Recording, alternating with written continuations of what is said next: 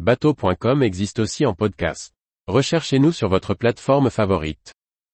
Guyadère Bermude Milras 2023, une première confrontation IMOCA attendue. Par Chloé Tortera. Du 4 au 14 mai 2023 se tiendra la quatrième édition de la Guyadère Bermude Milras. Pour la première fois, les skippers disputeront l'épreuve de 1000 milles en double.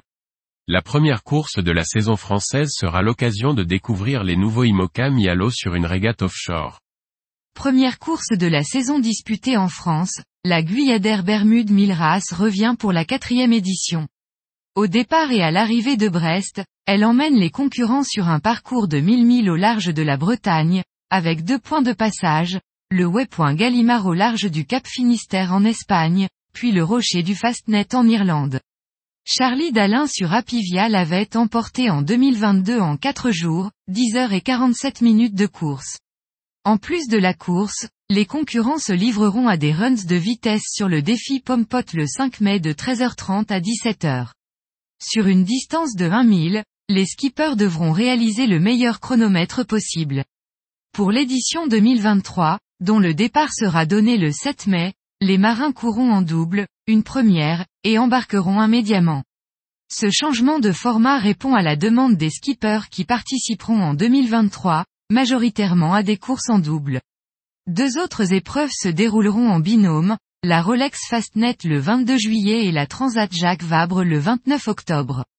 Cette course qualificative pour la Transat Jacques Vabre permettra de vérifier les travaux réalisés pendant les chantiers d'hiver, de prendre en main un nouveau bateau, de se qualifier pour la Jacques Vabre ou encore d'accumuler des points pour le championnat IMOCA Globe Series. Hormis les cinq bateaux engagés sur The Ocean Race, on retrouvera une quinzaine d'équipages, parmi lesquels des bateaux nouvellement mis à l'eau à l'image de Paprec Arkea de Johan Richom ou de Fort People de Thomas Ruyant, tous deux participant à leur première course sur leur nouvelle monture. Jérémy Bayou explique, les bateaux de la flotte sont aujourd'hui tous très différents en forme de carène.